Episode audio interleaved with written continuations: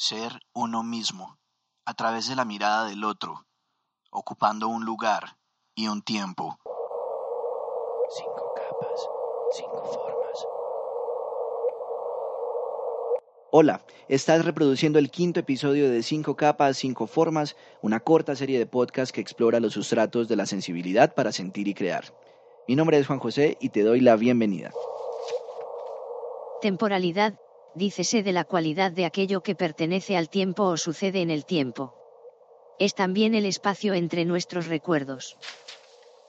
Además de sus densas ciudades, palacios imperiales y miles de santuarios y templos, Japón disfruta del haiku, un tipo de poesía bastante corta que encuentra en la síntesis y la sencillez un regalo altamente estético. Para quienes lo estudian, abro comillas, el origen de la longitud del haiku parece ser el de la duración de una exhalación.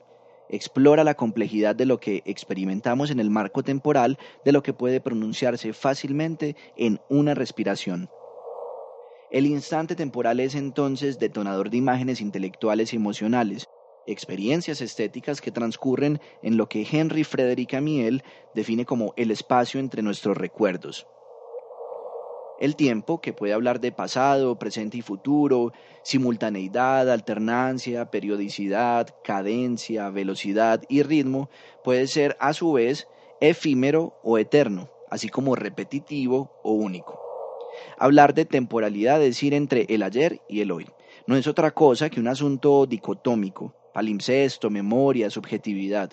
Una eternidad puede ser un instante y un momento fugaz puede ser inagotable. Precisamente la geometría sagrada encuentra en el icosaedro un sólido capaz de representar el agua. Este poliedro de 20 caras, 30 aristas y 12 vértices es símbolo de la transformación, de la forma del universo y del poder. Antes de despedirme quiero dejarte una inquietud.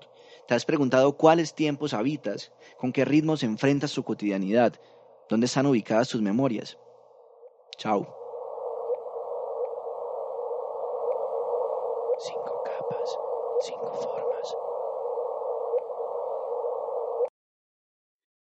Este podcast fue escrito y producido por Juan José Ramírez Muñoz, estudiante de la especialización en intervención creativa en la Colegiatura Colombiana, Medellín 2019.